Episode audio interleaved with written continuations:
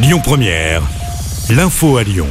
Bonjour Christophe, bonjour Anna et bonjour à tous.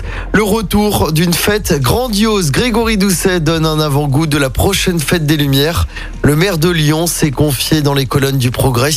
Il promet aux Lyonnais qu'il y aura des illuminations ailleurs qu'en Presqu'île cette année, notamment au parc Sergent Blandan dans le 7e et aux subsistances sur le quai Saint-Vincent dans le premier. La fête des Lumières aura lieu cette année du mercredi 8 au samedi 11 décembre. Des policiers pris à partie lors d'une intervention hier après-midi dans le quartier de la Guillotière à Lyon. Ils avaient été appelés pour le vol de deux vélos. Deux interpellations ont été menées place Gabriel Péry. Mais les policiers ont essuyé des jets de projectiles. Un policier a été pris en charge par les pompiers. Et par ailleurs, les habitants et les commerçants du quartier vont manifester ce jeudi. Un rassemblement se tiendra à 15h sur la place Victor Blache. Il était porté disparu depuis neuf jours à Vaugneray dans l'ouest lyonnais. Le corps d'un homme de 66 ans a été retrouvé sans vie hier matin alors qu'une nouvelle battue devait avoir lieu dans le secteur.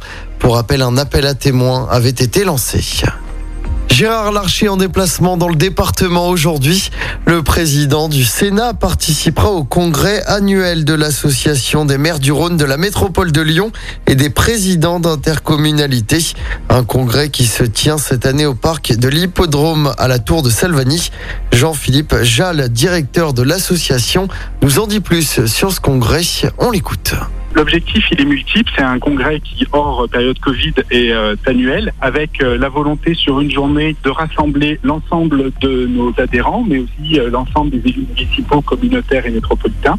C'est aussi l'occasion, avec le salon, euh, organisé par la société euh, AP Media et d'avoir plus de 80 exposants, c'est de permettre la relation entre les élus et aussi les services administratifs et techniques. Les, trois moments forts, c'est l'intervention du président du Sénat à 10h15, c'est euh, l'inauguration du salon à midi et à 16h notre assemblée générale. Et ce congrès est gratuit et ouvert à tous sur présentation du pass sanitaire. On passe au sport avec d'abord du foot et ça joue en Ligue des Champions pour les filles de l'OL. Elles affrontent ce soir Benfica à 21h au Groupama Stadium. En basket, l'Asvel joue encore en Coupe d'Europe ce soir. Deux jours après un exploit en Euroleague, les Villeurbanais accueillent les Israéliens du Maccabi Tel Aviv. Coup d'envoi du match à 20h à l'Astrobal. Et puis le parcours du Tour de France 2022 sera dévoilé tout à l'heure à Paris. C'est à partir de 11h. On sait déjà que le départ sera donné du Danemark.